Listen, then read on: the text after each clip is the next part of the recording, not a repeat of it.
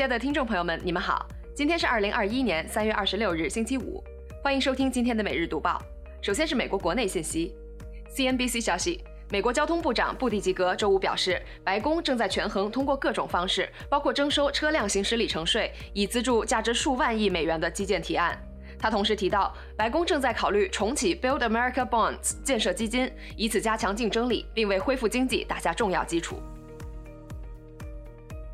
美国疾控中心主任瓦伦斯基博士警告称，最近七天平均新增新冠病例约有五点七万例，比上周增加了百分之七。新住院人数也略有增加，每天约有四千七百人次入院。如果不尽力维持疫情安全管控措施，美国将再次迎来新冠感染高峰。华尔街日报消息，据知情人士透露，微软公司正就以一百亿美元或更高价格收购消息平台 Discord Inc. 进行高级谈判，下个月可能会达成协议。总部位于旧金山的 Discord 提供语音、文本和视频聊天功能，最初受到游戏玩家青睐。在疫情期间，平台知名度不断飙升。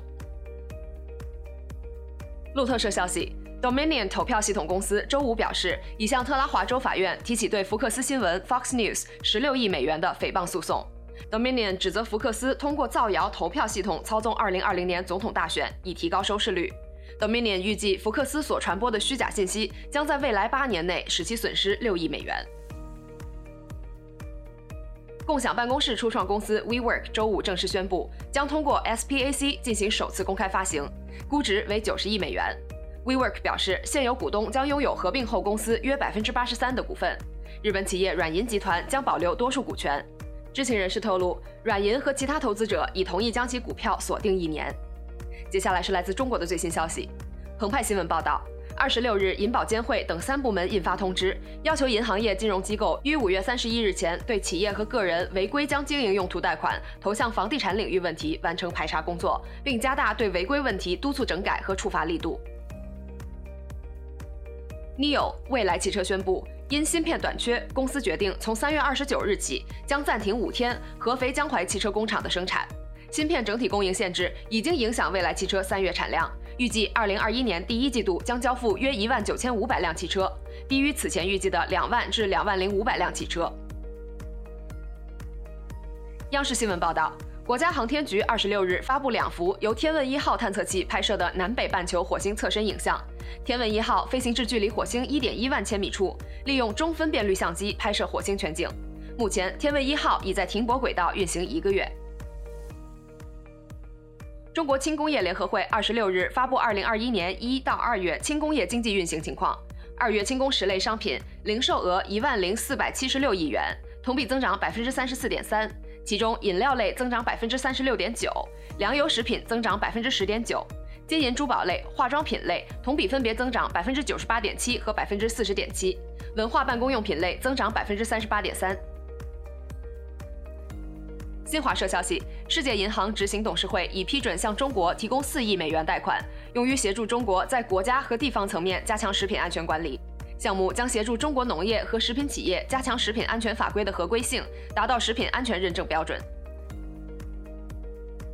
二十六日，沪深股市强势反弹，上证综指涨百分之一点六三，收报三千四百一十八点三三点；深证成指涨百分之二点六，收报一万三千七百六十九点六八点。创业板指涨百分之三点三七，收报两千七百四十五点四零点；中小板指涨百分之二点七五，收报八千九百五十点九零点；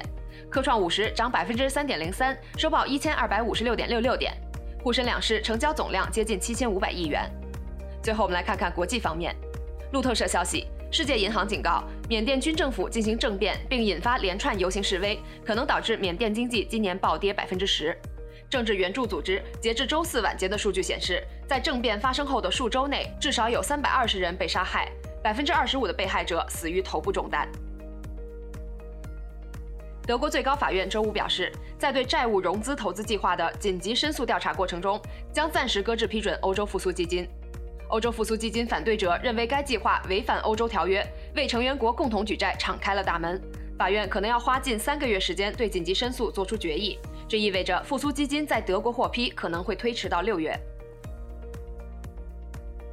澎湃新闻报道，西班牙工业、商业和旅游业大臣雷耶斯·马罗托表示，西班牙预计将在六月推行新冠疫苗接种证书，以保证西班牙民众在欧洲范围内的出行规范化。马罗托同时保证，这不是一项试点项目，而是可在全部大区中正常实施的项目。辉瑞制药发言人证实，二十五日已启动对半岁至十一岁年龄组儿童的新冠疫苗临床试验，预计幼童有望在二零二二年接种辉瑞疫苗。此外，美国莫德纳公司、英国阿斯利康制药公司也在展开面向幼童的新冠疫苗试验。朝鲜国防科学院二十五日进行两枚新型战术导弹试射，这是拜登政府上台后朝鲜首次试射弹道导弹。韩美政府还未进行回应，仅有军方层面的回应。日本政府当天在首相官邸紧急召开国家安全保障会议，讨论有关朝鲜试射相关情报及应对措施。